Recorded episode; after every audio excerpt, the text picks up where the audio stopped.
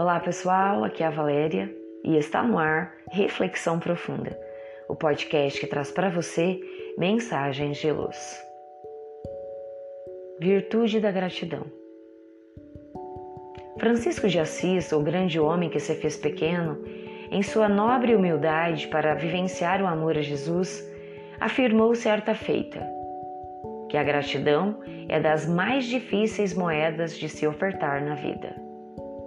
Por isso, o pobrezinho de Assis preocupava-se sempre em ser grato a tudo e a todos. Agradecia ao irmão Sol por aquecê-lo e proporcionar vida à terra. Ao irmão Vento por acariciá-lo nos dias de calor. À irmã Lua por enfeitar as noites de céu claro. Ao irmão Sofrimento que lhe permitia reflexões e aprendizados sobre o seu guante.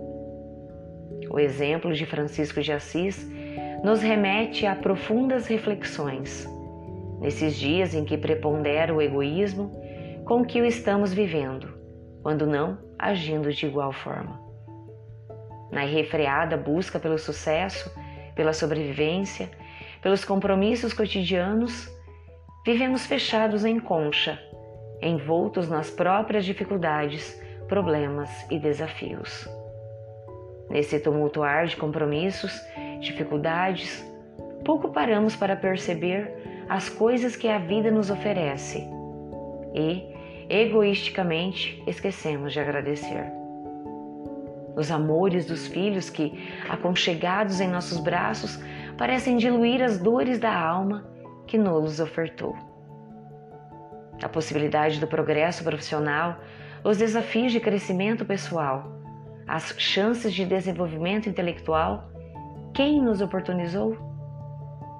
O corpo, que nos é instrumento de expressão, trabalho, convivência, emoções. Quem nos deu? Perguntemos a um doente com enfisema pulmonar: qual o seu maior sonho? E ele certamente responderá que seria poder respirar profundamente e longamente. E nós mal nos damos conta da bênção da saúde, ou do corpo que, mesmo com alguma avaria ou dificuldade, oferece oportunidades riquíssimas na vida. Algumas vezes lembramos de agradecer à vida e ao Senhor da vida pelas nossas conquistas e alegrias. Mas por que não agradecer também pelo mal que não nos acometeu, pelas dificuldades que não ocorreram, pelas dores que não precisamos enfrentar? E mesmo que os dias difíceis nos cheguem à jornada terrestre, agradeçamos a dor, que lapida a alma imperfeita, provocando o brotar de virtudes que ainda dormem latentes em nossa intimidade. Ser grato à vida é virtude daqueles que conseguem sair do casulo do egoísmo e do autocentrismo e reconhecem que a vida padece sem ajuda e apoio que chegam a toda hora. Para pregar seu evangelho de luz, Jesus escolheu doze homens para o auxiliar.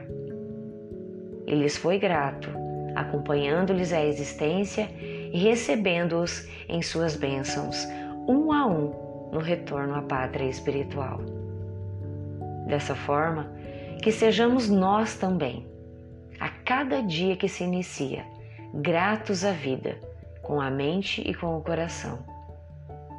Assim, lembrando sempre de que somos devedores da bondade e misericórdia celestes, que nos acompanham e sustentam-nos na caminhada a gratidão será o sentimento que nos inundará a alma de peregrina e suave luz.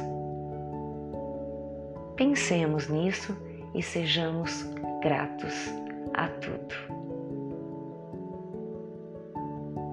Fonte: Redação do Momento Espírita com base em palestra de Divaldo Pereira Franco, proferida na Praia do Forte, Bahia. Chegamos ao final de mais uma reflexão profunda. Gratidão pela sua companhia e até o nosso próximo episódio. Sempre nos dias ímpares eu conto com vocês. Grande abraço, fiquem com Deus e muita luz no caminho de vocês.